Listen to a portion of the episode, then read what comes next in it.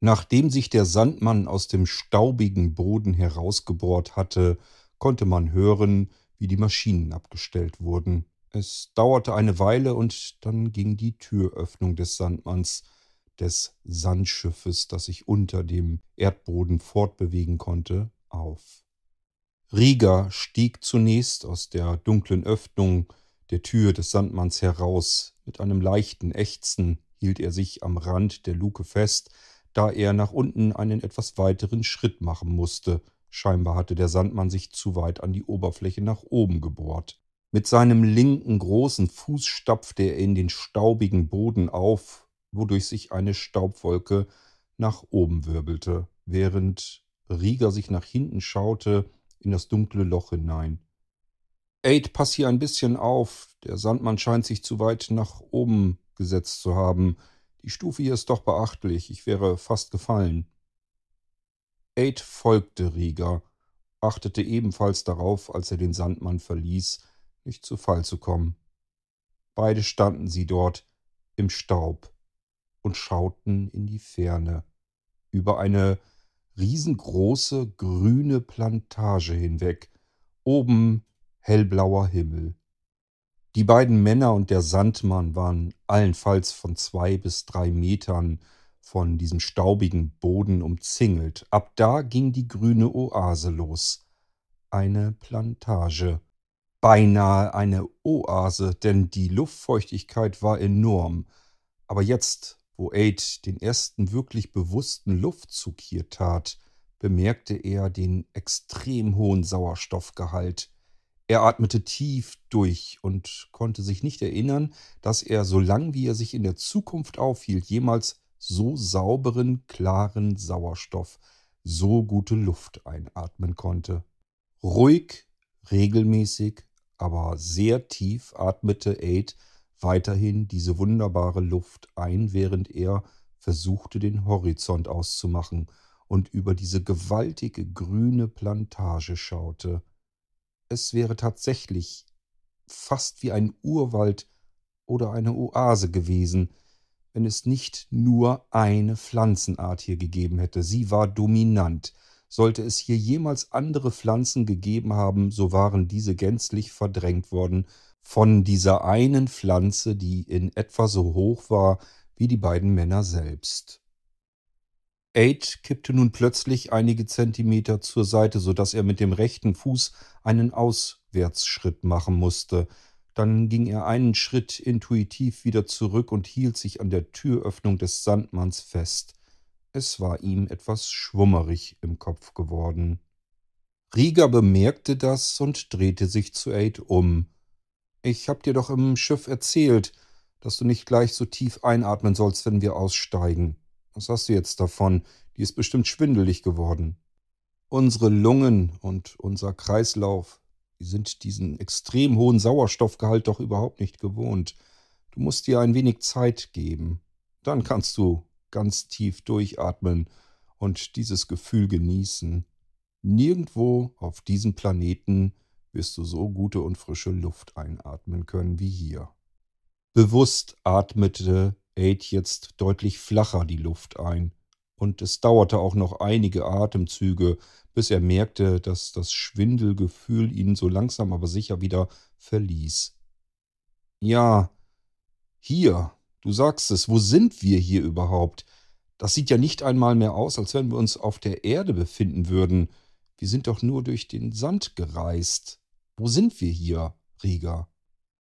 Du hattest mich doch gefragt, wo der Sauerstoff in Atlantis herkommt. Korrekterweise hast du ja richtig festgestellt, dass der Sauerstoff allein dort von dem bisschen Grün, was dort angepflanzt ist und wächst, dass das davon eben nicht kommen kann. Da hast du natürlich vollkommen recht. Also muss der Sauerstoff irgendwo anders herkommen. Hier bist du jetzt. Das ist eine unserer drei Sauerstoffplantagen.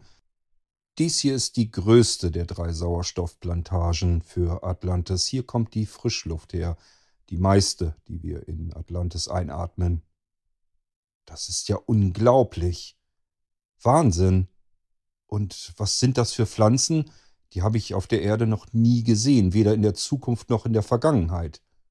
Nein, die mussten wir extra erst züchten, so wie wir fast alles aus Algen züchten. Algen? Das hier sollen Algen sein? Ganz viel gemeinsam haben sie mit den ursprünglichen Algen natürlich nicht mehr. Wir können im Prinzip alles aus verschiedenen Pflanzenarten, die da draußen im Meer schwimmen, herauszüchten. Ob wir nun Sauerstoff brauchen, Energie oder irgendetwas zu essen. Ich glaube, Aid, die Zeit, aus der du kommst, da sind die Menschen gerade angefangen, mit der Genmanipulation, die DNA langsam aber sicher zu verstehen. Ja, da hast du, glaube ich, recht, sagte Aid nur und nickte mit dem Kopf. Ja, siehst du? Und mittlerweile brauchen wir nur noch eine DNA-Basis. Auf dieser Basis beruhend können wir so ziemlich alles produzieren, was wir benötigen. Wir können uns Pflanzen und auch Lebewesen verändern, so wie wir es brauchen. Aber wir haben immer noch Grenzen. Davon weißt du ja schon ein wenig. Hm, du meinst die Gendefekte der Menschen in Atlantis? fragte Aid. Ja, richtig. Reparieren wir einen Gendefekt, erzeugen wir dabei den nächsten, und der ist nicht selten noch schlimmer. Das Schwindelgefühl von Aid war nun ganz verschwunden.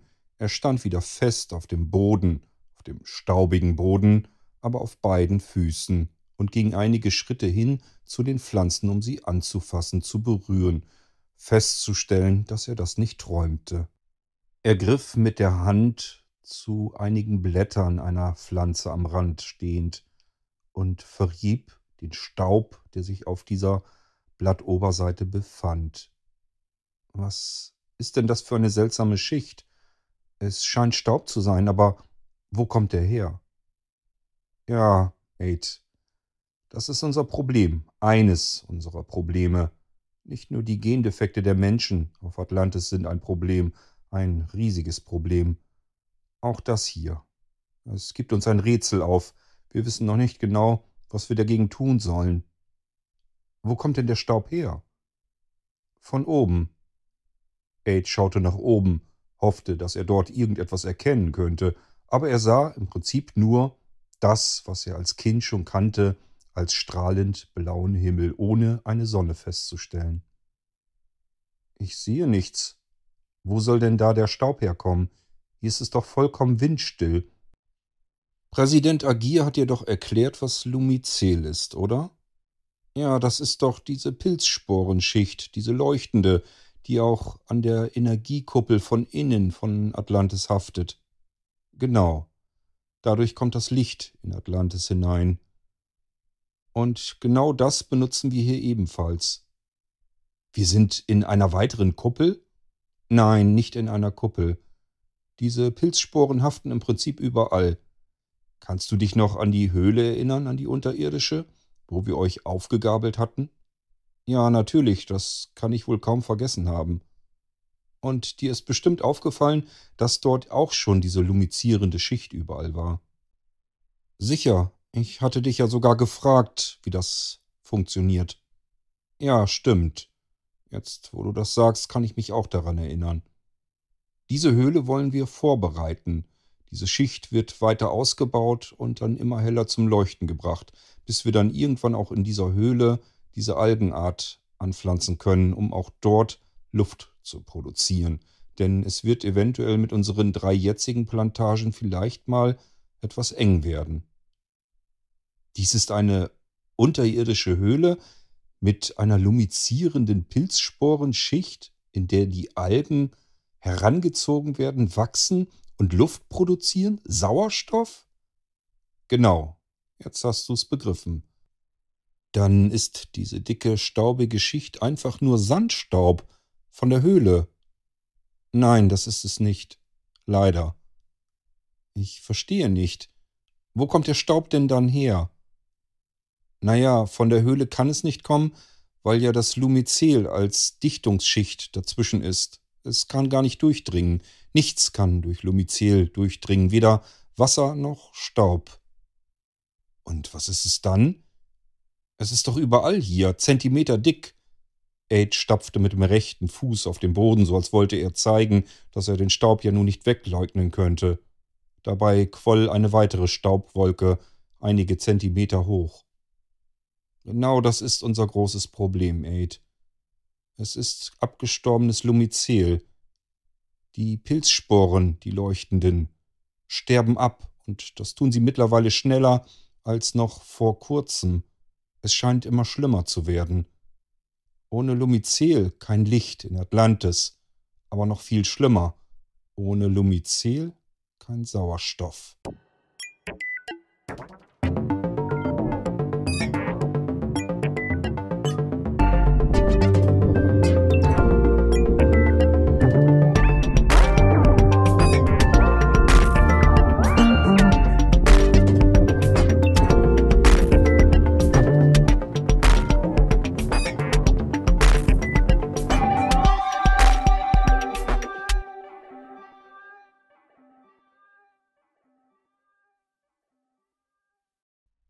Also, Agir, wenn ich dich richtig verstanden habe, dann hat jeder Mensch, jeder Bewohner von Atlantis einen schweren Gendefekt? Ist es das, was du damit andeuten willst? fragte Melly Richtung des Präsidenten am Esstisch. Warte, sagte Agir und rückte mit dem Stuhl einen Meter ungefähr zurück. Er hob seinen Rock ein paar Zentimeter hoch, so dass die Beine, die Unterschenkel zum Vorschein kam. Er klopfte dagegen, und es hörte sich wahrlich nicht an, als wenn er gegen sein eigenes Bein klopfen würde. Ähm, Prothesen? staunte Aid und schielte auf das Bein, so als wenn er etwas entdecken könnte, was dort gar nicht war. Die Beine sahen zumindest natürlich aus. Prothesen? fragte Agir nun wiederum. Das ist ein Wort, das habe ich ja schon ewig nicht mehr gehört. Irgendwo in irgendwelchen Büchern haben wir das sicherlich noch gespeichert. Ich glaube, das hat nicht mehr ganz viel mit dem zu tun, was du unter Prothesen kennst, vermutlich noch aus der Vergangenheit, aus der du kommst. Das sind Exoskelettteile. Wir bauen im Prinzip alles, was defekt ist an Körperteilen, einfach nach und tauschen das dann aus. Bei mir sind es eben die Beine. Ich bin ohne Beine zur Welt gekommen. Ganz ohne Beine? Ja, völlig ohne Beine. Das ist aber kein Problem, genauso wenig wie andere Extremitäten. Im Körperinneren, die Organe sind dann vielleicht schon etwas schwieriger, wenn Lungen oder andere Dinge defekt sind. Ihr könnt sogar Lungen ersetzen? fragte Melly nun wiederum ungläubig, während Agir den Rock wieder herunterließ und sich mit dem Stuhl wieder zum Tisch rückte. Lungen, Herz, Milz, Nieren, Leber das ist, spielt keine große Rolle. Diese inneren Organe sind weniger ein Problem. Bei Hirnschädigungen ist es ein etwas größeres Problem. Und vor allem immer, wenn wir irgendetwas hinbekommen haben, irgendetwas gelöst haben, ein Problem, dann tut sich ein weiteres Problem auf. Melly drehte sich nun zu neu. Was ist es bei dir? Mich würde es interessieren. Was würde dich interessieren? fragte Neu zurück. Naja, wenn ihr alle über künstliche Körperteile verfügt, was wurde bei dir ausgetauscht? Die Augen. Du meinst, du bist eigentlich blind? Ich bin nicht blind, ich kann ja sehen. Ich habe eben nur nicht meine eigenen Augen, sondern künstliche Augen, mit denen ich im Übrigen oftmals sogar besser sehen kann als andere Menschen mit ihren eigenen Augen. Agir ergänzte das Ganze. Wir versuchen natürlich, die Körperteile, die wir austauschen, zu verbessern. Es macht ja keinen Sinn, Dinge nur genauso gut zu machen, wenn man es besser kann. Erik und Aid blickten sich einen Moment lang in die Augen, als wenn sie beide die gleichen Gedanken hatten und sie doch nicht aussprechen mochten. Cyborgs. Wir sind umgeben von Cyborgs. Natürlich völlig unfreiwillig. Menschen, die sich ihre eigenen Ersatzteile bauen mussten, damit sie überleben konnten in diesen unlebenswerten Bedingungen unter dem Meeresspiegel, am Grund des Meeres, mit immer derselben Gensubstanz. Es gab eben nicht genügend Menschen, nur diese Stadt Atlantis mit ihren Bewohnern. Ganz klar, dass dort Gendefekte auftreten würden. Die beiden Augenpaare von Erik und Aid trafen sich wirklich nur für den Bruchteil einer Sekunde. In dem Moment blickte Age schon herab zu Boden, so als würde er sich heimlich schämen für diesen Begriff Cyborg als sei es ein Schimpfwort für diese armen Menschen. Glücklicherweise durchbrach Melly mit einer weiteren ungläubigen Frage die kurz aufkommende Stille. Ihr könnt im Prinzip fast jedes Körperteil ersetzen, künstlich bauen und habt dann immer noch Probleme? Welche Probleme kann man haben, wenn man den Mensch im Prinzip komplett reparieren kann? Im Gegensatz zum Rest dieses verwüsteten Planeten habt ihr hier unten ein wahres kleines Paradies geschaffen. Ihr habt es geschafft, Licht zu produzieren aus dem Nichts, Sauerstoff entstehen zu lassen, den man atmen kann. Ihr könnt euch ernähren, ihr habt frisches Wasser, ihr habt Energie im Überfluss. Ich kann das nicht begreifen. Was kann man denn dann noch für Probleme haben? Präsident Agir blickte in Mellis Gesicht und versuchte zu überlegen, wie er es am besten schildern sollte. Melly, ihr habt nur kurze Wege zurückgelegt bisher in Atlantis, aber ist dir nichts aufgefallen?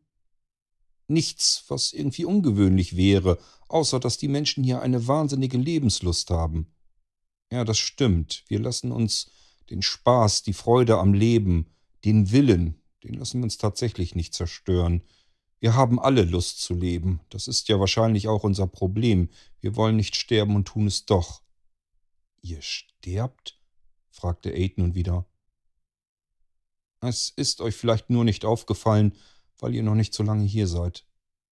Wie viele Kinder hast du gezählt hier unter den Menschen, Melly, die du bisher so getroffen hast?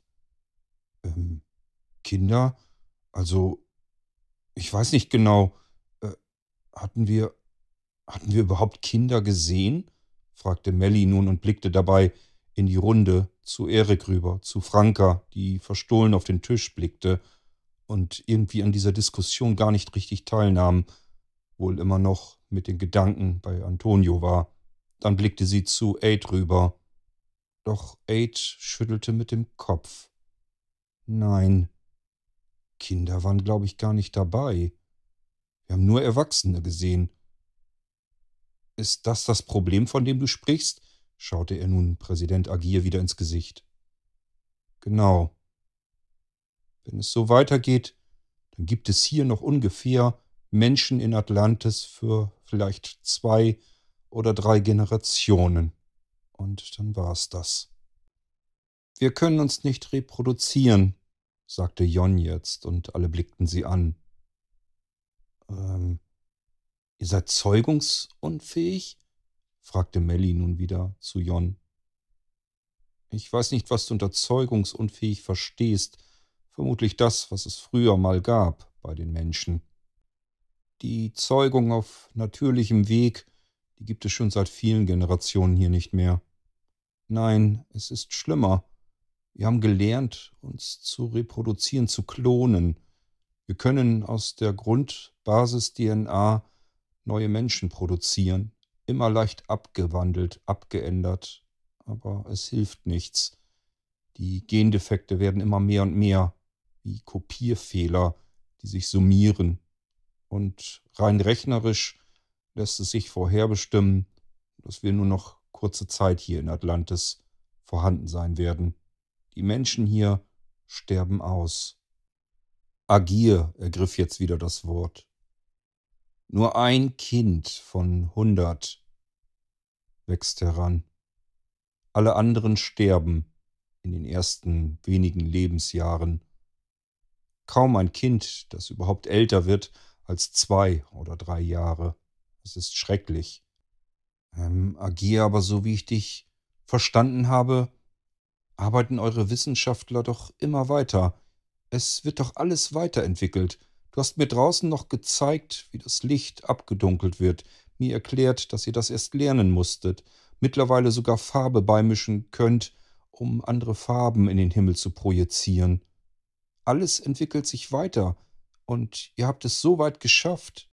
Ihr habt einen technischen und medizinischen Wissensstand erreicht, der gelinde gesagt aus meiner Perspektive unfassbar ist. Meinst du nicht, dass ihr auch dieses Problem noch werdet lösen können? Das ist es ja, Aid. Wir können tatsächlich fast jedes Problem lösen, das sich uns in den Weg stellt, bis auf dieses eine. Daran arbeiten unsere Wissenschaftler schon seit vielen Generationen. Das Ende, das jetzt auf uns zukommt, haben wir schon vor unendlich vielen Generationen auf uns zukommen sehen, und wir konnten es bis heute hin nicht lösen, im Gegensatz zu jedem anderen Problem, das wir bekommen haben. Lima, unser Zentralcomputer, Unsere künstliche gemeinsame Intelligenz in Atlantis, die wurde geschaffen, extra nur um dieses Problem zu lösen, unseren Wissenschaftlern zu helfen, jede mögliche und erdenkliche Zukunft vorher zu berechnen. Und auch Lima gibt es schon seit vielen Generationen, und bis heute hat auch Lima keine Lösung dieses Problems finden können. Ähm, bis heute? Ja, du bist eine aufmerksame Zuhörerin, sagte Agir und schaute Melly an. Tatsächlich hat er vielleicht eine Lösung gefunden. Und wie lautet diese Lösung? fragte Aid. Hm. Das werden wir ein andermal besprechen. Ich muss mich jetzt um andere Dinge kümmern, und ihr müsst langsam aber sicher in eure Unterkünfte. Es ist schon spät. Rieger und Jon müssen noch hier bleiben. Zusammen mit einigen anderen Wissenschaftlern müssen wir noch einiges besprechen, bedingt durch die neuen Möglichkeiten, unsere Probleme vielleicht doch noch lösen zu können. Aber Neu wird euch zu euren Unterkünften zurückbringen, damit ihr nicht allein durch die Nacht durch Atlantis reisen müsst, nicht, dass ihr euch noch verirrt in der Dunkelheit. Präsident Agir und Rieger, Jon und auch Neu hatten noch ein paar Kleinigkeiten zu besprechen, und Agir bat die Freunde bereits draußen zu warten auf Neu. Die Freunde verließen den prunkvollen Raum des Palastes nach draußen bis zum Vorflur. Dort warteten sie auf Neu, die sie dann nach Hause bringen würde. Seltsam, findet ihr nicht? fragte Melly. Was findest du seltsam? fragte nun wiederum Aid. Na, das war irgendwie so abrupt. Erst waren alle so offen und es gab keine Geheimnisse. Es schien so, als wenn sie uns alles erzählen wollten. Und als wir dann fragten, wie man das Problem vielleicht doch noch lösen konnte, dann war auf einmal abrupt keine Zeit mehr. Ich finde das schon irgendwie seltsam. Also gibt es ja doch Geheimnisse vor uns. Ich weiß nicht, ob das Geheimnisse sind, meinte Erik nun. Wir haben eben etwas intern zu besprechen, was uns gar nichts angeht. Das ist doch normal. Hm, ich fand es trotzdem seltsam. Irgendwie so, so abrupt eben, meinte Melly. Neu kam nun durch die Tür nach draußen. Schweigend ging Neu voran durch die breiten Gänge des Palastes, ein kleiner Irrgarten. Aid, Franka, Melly und Erik folgten ihr. Man hörte die Schritte hallen in den Gängen. Dann erreichten sie den Außenbereich. Durch einen impulsanten, riesigen, offenen Torbogen verließen sie den prunkvollen Palast und stiegen die Steintreppen herab, bis sie auf der Straße angekommen waren.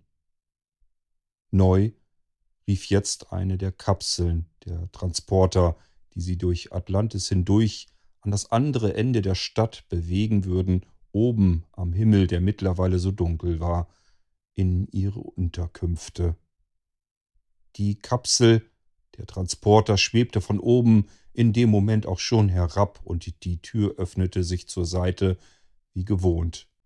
Mit einer Handgeste deutete Neu, dass die Freunde voranschreiten sollten in die Kapsel hinein, was sie dann auch taten, und Neu folgte ihnen.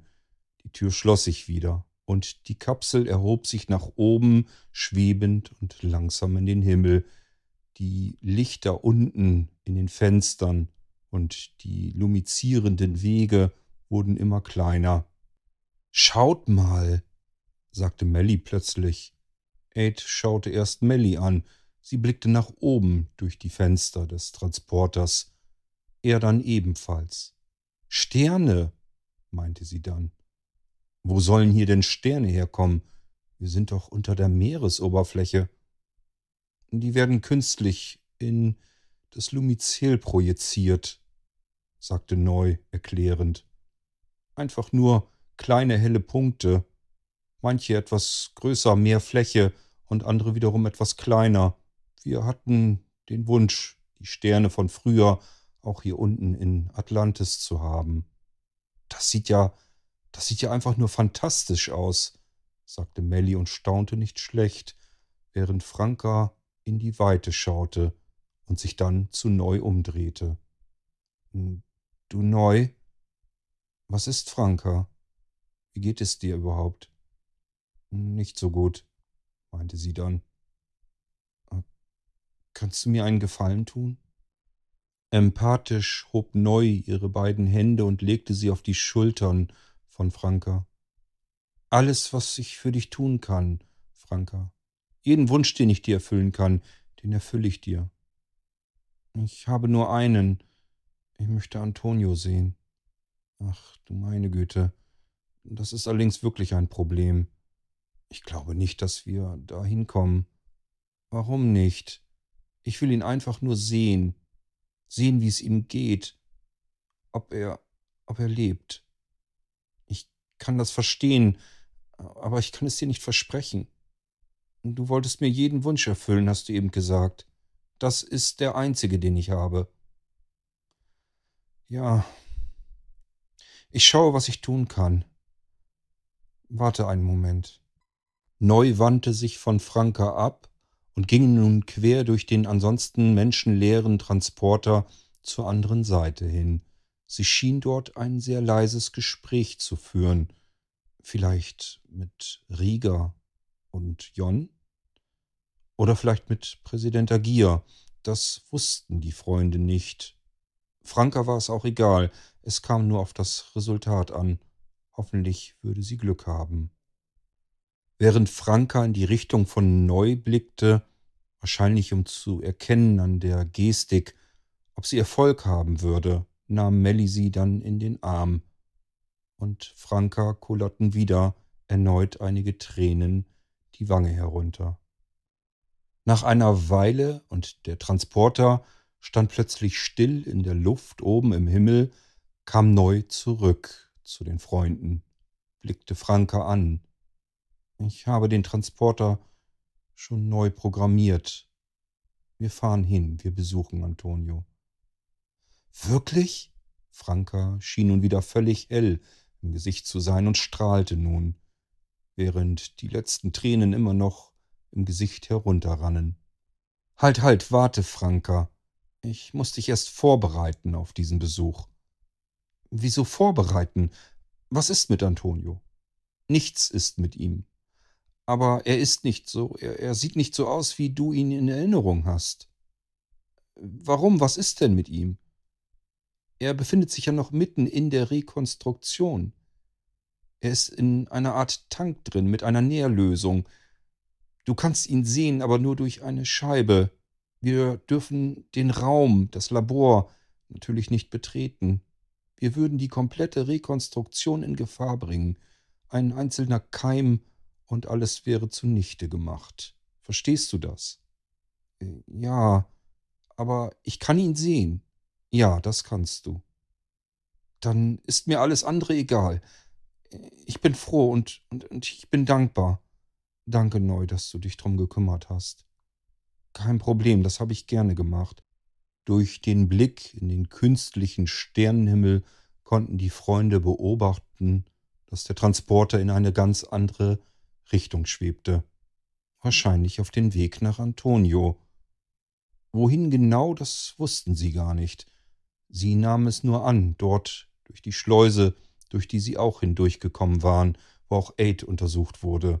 Vermutlich ist das eine Art medizinische Versorgung von Atlantis mit einem Hochsicherheitstrakt. Mussten die Freunde vielleicht jetzt wieder durch diese Schleuse hindurch und sich von Lima analysieren lassen? Aber das wäre ihnen egal gewesen, jedem dieser Freunde.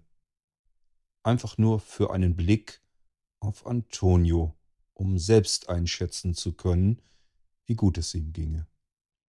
und der Transporter schwebte nun wieder zu Boden. Als alle ausgestiegen waren, sahen Aid und Melly sofort auf Anhieb, dass es sich tatsächlich um die Schleuse handelte, durch die sie in Atlantis hereingekommen waren.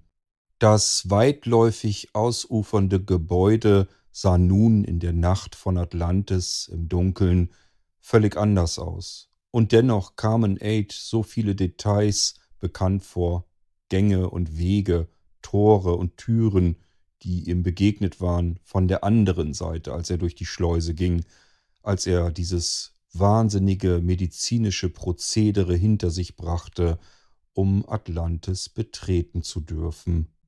Doch neu übernahm die Führung und ging den anderen Freunden voran. Sie gingen erst die Straße entlang, dann bogen sie in einen kleinen Seitenweg ab und gingen durch einen anderen Eingang als der Ausgang, durch den sie Atlantis betreten hatten, in dieses Gebäude, in die Schleuse hinein. Aid fragte sich, was die Freunde jetzt hier wohl erleben würden. Was würde ihnen begegnen? Ein Krankenhaus der Zukunft? Mit Menschen darin? Agir hatte es gesagt. Alle Menschen hier hatten medizinische, gravierende Probleme. Ein überfülltes Krankenhaus oder was würde ihn hier jetzt erwarten? Aber müsste dann hier in diesem Gebäude, in den Gängen, durch die sie jetzt gingen, müsste da nicht eine hohe Betriebsamkeit herrschen? Viele Menschen, die hier wild und chaotisch durcheinander liefen und doch einen festen Plan hatten für das, was sie zu tun hatten? Aber nichts. Niemand begegnete ihnen. Die Gänge, durch die sie gingen, waren alle leer. Und die Räumlichkeiten, die links und rechts an der Seite teilweise auftauchten, waren es ebenfalls und dunkel noch dazu. Wo gingen sie jetzt hin? Wo kamen sie wohl an? Sie gingen durch einen hell erleuchteten Gang, durch ein ansonsten völlig dunkles und gänzlich leeres und vor allem völlig stilles Gebäude.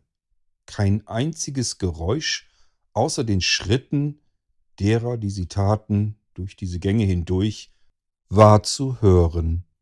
Neu bog ab in einen anderen Gang. Die Freunde hinterher. Als der Gang zuerst noch dunkel war, aber dann alle abgebogen waren in diesen Gang hinein, wurde er plötzlich hellauf erleuchtet. Es waren aber keine Lichtquellen zu erkennen, keine Lampen oder irgendetwas. Er war einfach insgesamt hell.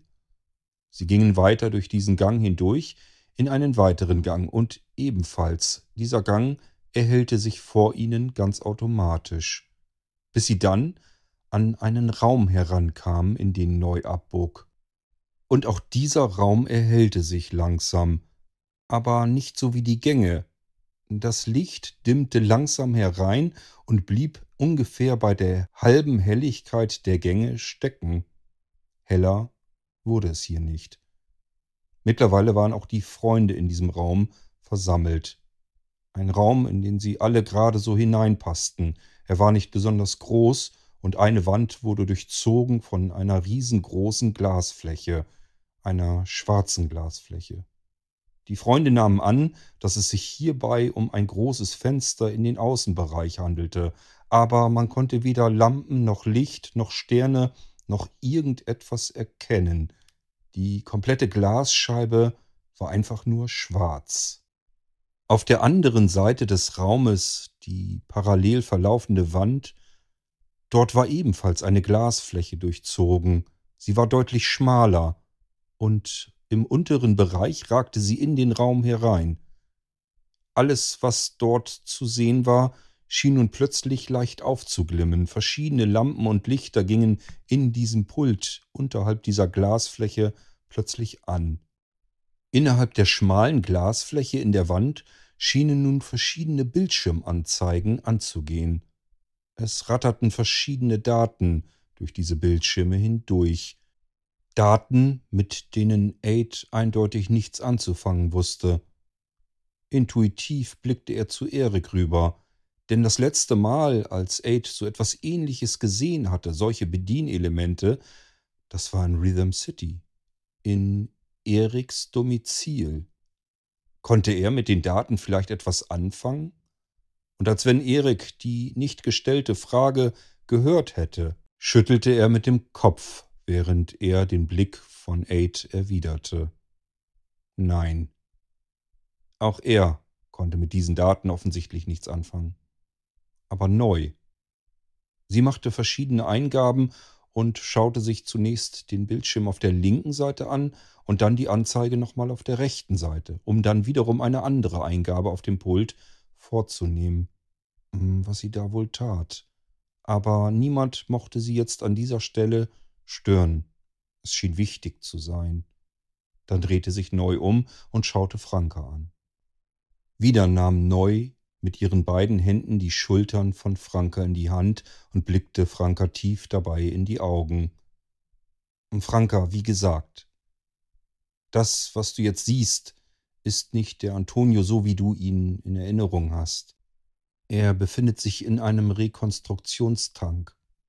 Leitungen und Schläuche führen in diesen Tank hinein, der gefüllt ist mit einer Nährlösung.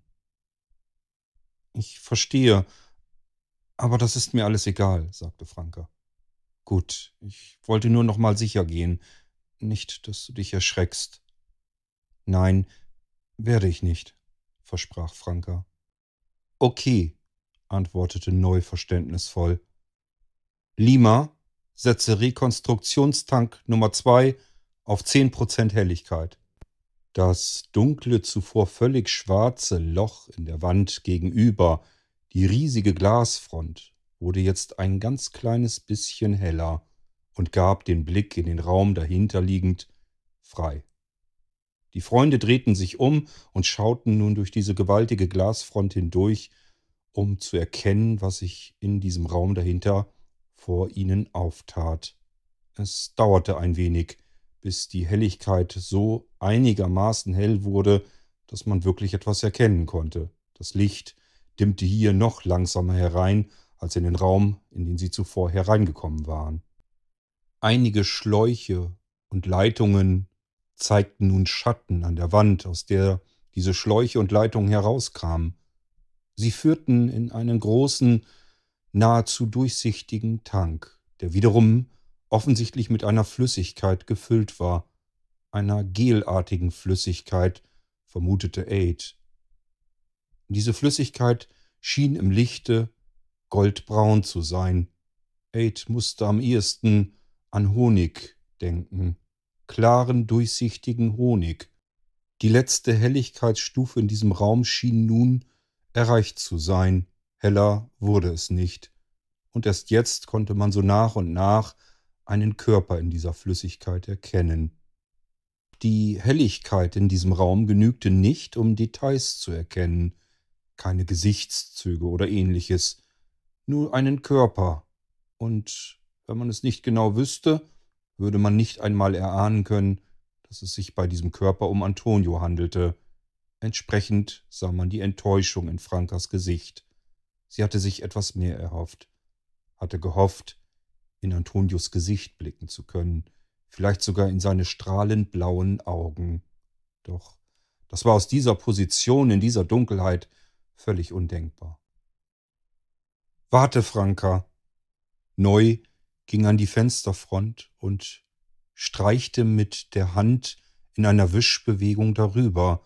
Es tat sich ein Bildschirm über das Fenster eingeblendet auf, und dort vergrößerte sich das Gesicht des Körpers in diesem Gel von Antonio. Jetzt konnte Franke Antonio genau erkennen, jeden Winkel seines Gesichtes. Sie hatte sich alles viel schlimmer vorgestellt mit der Vorbereitung von Neu. Sie hatte nicht gewusst, was sie erwartet. Eine Leiche, ein Leichnam, einen Antonio, der vielleicht halb verwest sein würde. Mitnichten.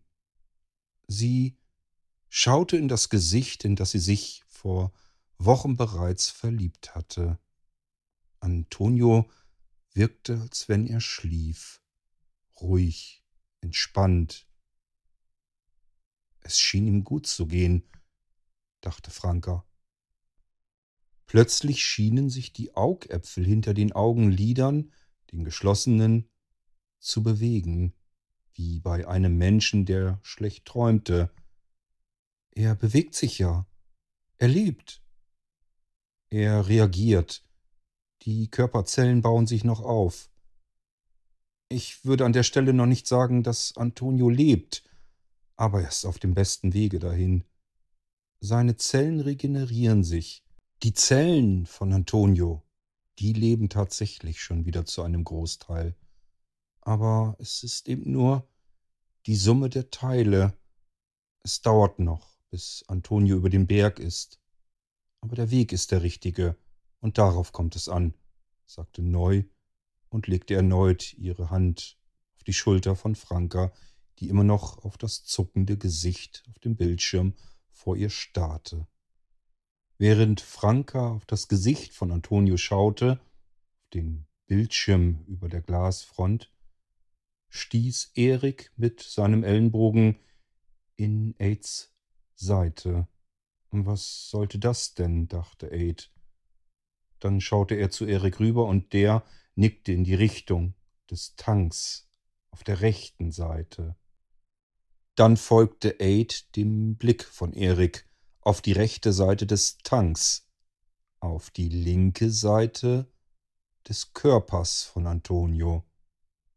Und er erahnte, was Erik meinte. Man konnte es nur schwer sehen im Dunkeln. Er wusste nun, was Neu offensichtlich auch meinte, als sie Franka versuchte vorzubereiten.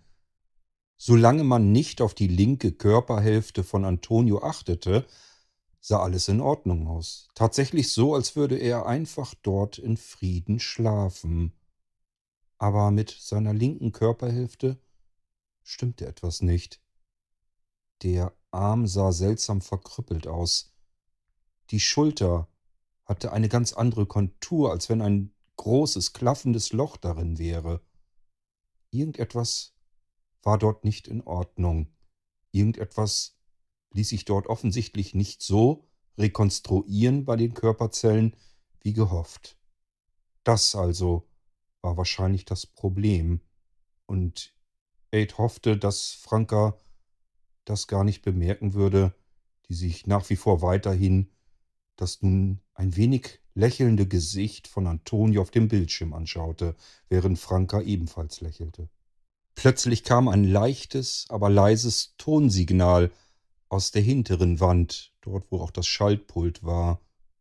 Ein Warnton, dachte Aid. Und Neu drehte sich um und ging zu dem Pult und blickte auch wieder abwechselnd auf die Bildschirme. Franka wandte ihren verliebten Blick vom Bildschirm ab, von Antonios Gesicht, und blickte in Neus Richtung. Äh, ist irgendwas? Ist was mit Antonio? Während Neu verschiedene weitere Eingaben auf dem Pult vor ihr vornahm und dabei hektisch zwischen den beiden Bildschirmanzeigen immer wieder hin und her blickte, versuchte sie, ohne den Blick abzuwenden, Franka zu beruhigen. Nein, nein, nein, das hat mit Antonio überhaupt nichts zu tun hier. Hier geht es um etwas ganz anderes. Antonio geht es gut. Das hier ist ein ganz anderes Rätsel, sagte sie und machte bereits die nächste Eingabe. Aus den Augenwinkeln heraus betrachtete Aid nun seine Freunde. Melly starrte auf den Tank mit dem Körper von Antonio. Es schien so, als hätte sie genau die gleiche Stelle, die linke Körperseite entdeckt und nun festgestellt, was da nicht ganz in Ordnung ist mit Antonios Körper, während Franka wieder entspannter auf den Bildschirm schaute, in Antonios Gesicht, und Erik schaute in dieselbe Richtung wie Aid auf Neu, wie sie hektisch immer wieder irgendwelche Eingaben vornahm und die Bildschirmausgaben betrachtete. Irgendetwas schien sie hier ganz besonders zu beschäftigen. Ein Rätsel, das ihre volle Aufmerksamkeit bannte. Aber was war es denn? In diesem ganzen Gebäudekomplex schien es überhaupt keine anderen Menschen zu geben, weder Kranke noch Gesunde, sie schienen absolut die einzigen zu sein. Nach wie vor war nicht ein einziges Geräusch zu vernehmen. Selbst das Warnsignal aus der Wand war längst wieder verstummt. Jetzt tippte Neu noch auf einige verschiedenfarbige Bedienelemente, worauf plötzlich sowohl das Pult als auch die Bildschirmanzeigen erloschen. Die komplette Glasfront war wieder dunkel, in der diese Bildschirme und Bedienelemente waren. Dann drehte sie sich um und ging in Richtung des Ausgangs, der Tür des Raumes, und sagte nur leise Ich bin gleich wieder da. Dann verließ sie den Raum, bog im Gang nach links ab, in die Richtung, in die sie zuvor auch gegangen waren, bevor sie in diesen Raum abgebogen waren. Sie ging also noch etwas weiter in das Gebäude hinein. Den Schritten nach konnte sie jedoch nicht ganz weit gegangen sein. Aid achtete darauf. Es schien so, als wenn sie nur noch wenige Schritte gegangen war und dann bereits wieder abgebogen war. Da Aid sich daran erinnern konnte, dass der Gang viel länger ging, musste er davon ausgehen, dass Neu wohl in den nächsten Raum abgebogen war. Sie war also eindeutig nicht weit weg von den Freunden. Mehrere Schritte ging jetzt auch Aid bis zu der offenen Tür, blickte kurz in den Gang hinein, nach links und nach rechts, rechts von dort, wo sie gekommen waren. Der Gang war immer noch hellauf erleuchtet, ging ganz weit in die Länge nach hinten, den Gang, den sie bis hierher eben gekommen waren. Links ging er aber ebenso weit. Davon ab gingen verschiedene offene Türen. Egal, ob Aid nach links oder nach rechts in den Gang blickte, alle diese offenen Türen waren dunkel, bis auf den Raum, der rechts abging, wenn man nach links in diesen Gang abbog. Aus diesem kam ein zwar dunkles, aber doch deutlich gegenüber den anderen Räumen helleres Licht heraus. Dort musste sich also neu befinden. Was tat sie dort? Was war das Rätsel, das sie dazu brachte, den Raum und die Freunde zu verlassen und diesen anderen Raum aufzusuchen? Aid blickte wieder zurück zu seinen Freunden. Erik hatte sich mittlerweile zwischen Franka und Melly gestellt. Die drei unterhielten sich leise. Aid konnte nicht hören, über was. So schritt Aid aus dem Raum heraus und ging in den hell erleuchteten Gang hinein und bog dort links ab. Dann machte er einige Schritte den Gang entlang und bog dann nach rechts in den weniger hell erleuchteten Raum ab, in dem er neu vermutete. Dieser Raum schien das exakte Spiegelbild des Raums zu sein, aus dem Aid eben kam. Er schaute sich um und erblickte im Prinzip die Wände komplett seitenverkehrt. Dort, wo sich die Wand befand im ersten Raum mit der großen Glasscheibe, hinter der sich Antonio in seinem Rekonstruktionstank befand, befand sich hier die schmalere Glasseite mit dem Pult davor. Hier waren auch wieder verschiedene, jetzt weitaus mehr Bildschirmanzeigen zu sehen, und ebenfalls war das Glaspult davor hell erleuchtet mit verschiedensten farbigen Bedienelementen. Neu rannte davor nach links und nach rechts und griff hastig auf diesem Pult nach den verschiedenen Elementen, die sich dann farblich und in ihrer Form immer wieder änderten. Und auch die Anzeigen huschten immer wieder wild über die unterschiedlichen Bildschirmanzeigen, die dann mit einem kurzen Blick nach oben von neu begutachtet wurden. Mit verkniffenen Augen starrte Aid auf die gegenüberliegende Wand, die mit der riesigen großen schwarzen Fensterfront. So wie im ersten Raum war auch hier nichts zu erkennen, doch nun wusste Aid ja, dass es sich dahinter um einen weiteren Raum handelte, in dem sich sicherlich auch hier etwas befand. Und genau was, das wollte Aid gerne wissen, und deswegen starrte er auf diese Glasfront und strengte sich an, ob er im Dunkeln Konturen erkennen könnte.